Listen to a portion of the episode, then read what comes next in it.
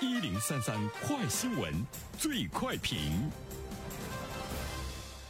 焦点事件快速点评，接下来的最快评，我们关注。据媒体的报道呢，家住深圳市龙华区的张女士和她的丈夫，二零一四年结婚，婚后呢生有一个女儿。因为没人帮助照看孩子的日常生活，张女士呢便全职在家照料起了孩子。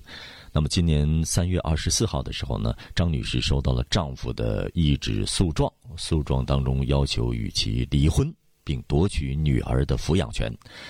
还被要求承担夫妻共同债务等。对此，有请袁生。你好，袁生。啊，晨曦说到后面的时候有些沉重，是不是觉得天下还有这样的渣男？对张女士来说，呃，是晴天霹雳啊，因为她自己没有一分的收入，那么还要求他来共同承担债务，这种状况。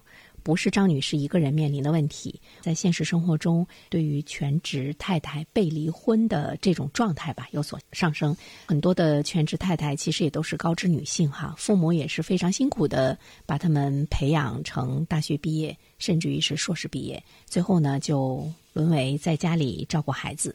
即便是这样的话呢，等最后呢，你还可能会被离婚。不仅身无分文，你还会背上了沉重的债务，呃，全身心付出的孩子呢，最终还不能成为你的。呃，我相信他的先生在这个争夺女儿抚养权的时候，会有一些话呢，会引起呢这个法官的重视或者认同。比如说，他认为张女士对于逐渐长大的孩子来讲，已经没有了抚养的能力，在教育、在这个精神的支持、在沟通交流方面、在经济实力方面，他是无力的哈。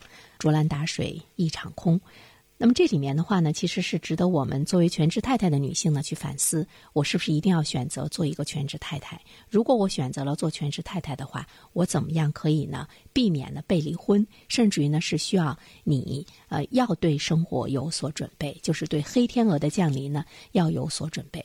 有很多的这个女士呢，是当初在丈夫的花言巧语之下呢，选择做全职太太。比如说“我养你”，呃，这句话说出来，仿佛对于对方来讲非常有男人的气概；对于很多的女生来讲，听完之后呢，感动的恐怕呢是哇哇直哭。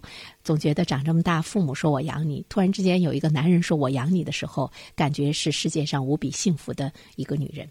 但是离婚的时候，他会说：“是我养的你。”我养你和是我养的你千差万别啊，所以在其中，作为女性来说呢，应该有比较清醒的头脑。在全职太太这件事情中，我们不能对所有的女性来说，你不能做全职太太，因为有很多的家庭，她面临的状况是不一样的。比如说，如果双方的父母都不能帮着带孩子的话，那么孩子谁带？社会的这个支持度还不是非常完善，或者是呢非常良好的状态之下，可能自己带孩子呢是最放心的。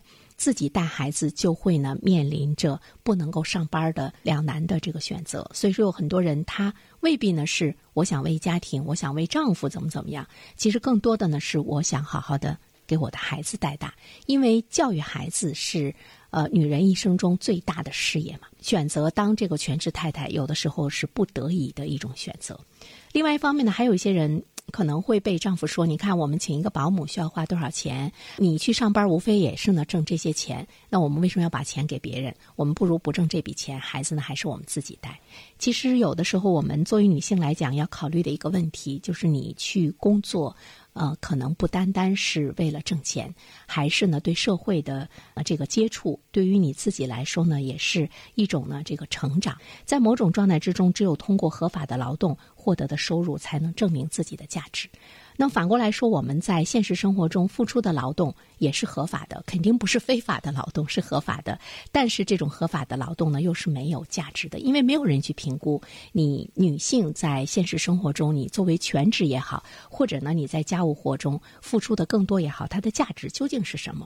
我觉得它的社会的支持力度呢也不是很大。比如说民典法规定说，夫妻双方因为抚养子女、照料老人、协助另一方工作等负担较多义务的。离婚的时候呢，有权向另一方请求补偿，另一方应该给予补偿。那在今年二月份的时候呢，我们就注意到呢，北京房山法院呃适用民典法的规定，首次审结了一起全职太太离婚家务补偿案件。这个补偿呢，男方给女方补偿了五万元。五万元这个数字出来之后呢，大家都是比较惊异哈，说哎呦。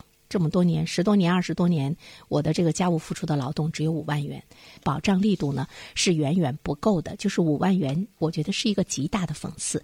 这里面我们会看到呢，在我们今天的社会中，无论是法律的支持还是社会的支持，其实都是不够的。所以呢，我们会看到全职太太在家庭中，她的确呢是处于一种弱势的地位，还有人长期承受着语言的暴力，这个呢是值得我们来关注的。呃，其实我们可以说一下日本和韩国。日本和韩国呢，全职太太太很多，但是呢，他们的法律给予了他们更多的一种呢这个保障。比如说，日韩两国长期以来形成了一种专门培养全职主妇的家政学校，以保证和提高婚姻质量，也有更多相应的法律保障。一旦婚姻关系破裂，那么丈夫要支付妻子赡养费，直到他再婚。或者是死亡，但是呢，在我们国家，在我们社会，今天这个法律的条文刚刚开始注意到这方面的全职太太的一种权益的保护。那么，我们希望呢，在这一方面能够有更多的力度。我们相信法律啊，我们应该更多的相信法律，相信自己的精神的力量，相信自己的经济的实力，而不要呢更多的相信男人的良心。良心可能到头来被狗吃了。好了，晨曦。谢谢原生，各位听友，大家好，感谢始终如一收听原声评论。不知道你是否听过原声读书？最近呢，上线了一本书《终身成长》，非常期待着你可以听到它。《终身成长》这本书很有名气啊，它坐镇亚马逊心理类畅销榜已经有十年的时间。这本书呢，是向我们讲述思维模式会对我们的行为方式产生深远的影响，可以决定我们成为什么样的人。它颠覆了传统成功学的观念。您可以搜索“原声解读终身成长”，就可以听到喽。谢谢你。